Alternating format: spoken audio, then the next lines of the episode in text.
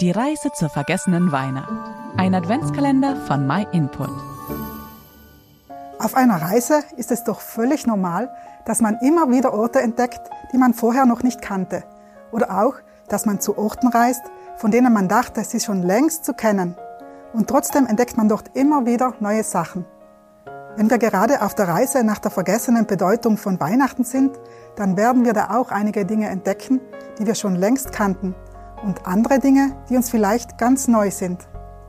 Wir haben auch gesagt, dass wir auf dieser Reise nicht an Gott vorbeikommen werden. Aber mal im Ernst, nachdem wir gestern von diesem heiligen Gott erzählt haben, lohnt es sich überhaupt noch weiter zu suchen? Ist dieser Gott nicht ein bisschen zu hoch für uns? Mit so einem Gott können wir doch gar nicht mithalten, oder? Das stimmt. So wie wir sind, können wir mit Gott nichts zu tun haben.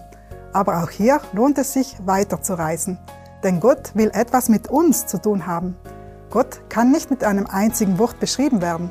Sein Wesen ist um einiges vielfältiger. Und das Besondere ist, Gott hat sich nicht vor den Menschen versteckt.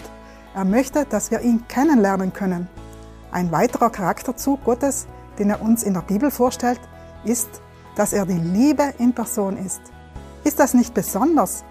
Dir fallen doch bestimmt einige liebevolle Gesten von Menschen ein. Oder du erinnerst dich an einen liebevollen Blick. Oder du hast bestimmt auch selbst schon einmal jemandem gesagt, dass du ihn liebst, oder?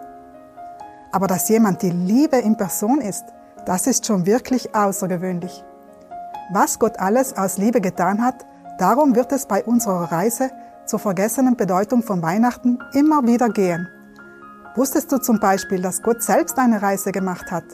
Wenn du jeden Tag mit uns zusammen ein Türchen im Reise-Adventskalender öffnest, dann wirst du diese Reise von Anfang bis Ende mitverfolgen können.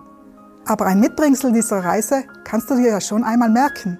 Egal wie unmöglich groß dir vielleicht gerade die Herausforderungen des Lebens vorkommen, die dir begegnen, Nichts davon ist zu groß oder zu schwer für den allmächtigen Gott, der voller Liebe zu dir ist und für dich sorgen möchte.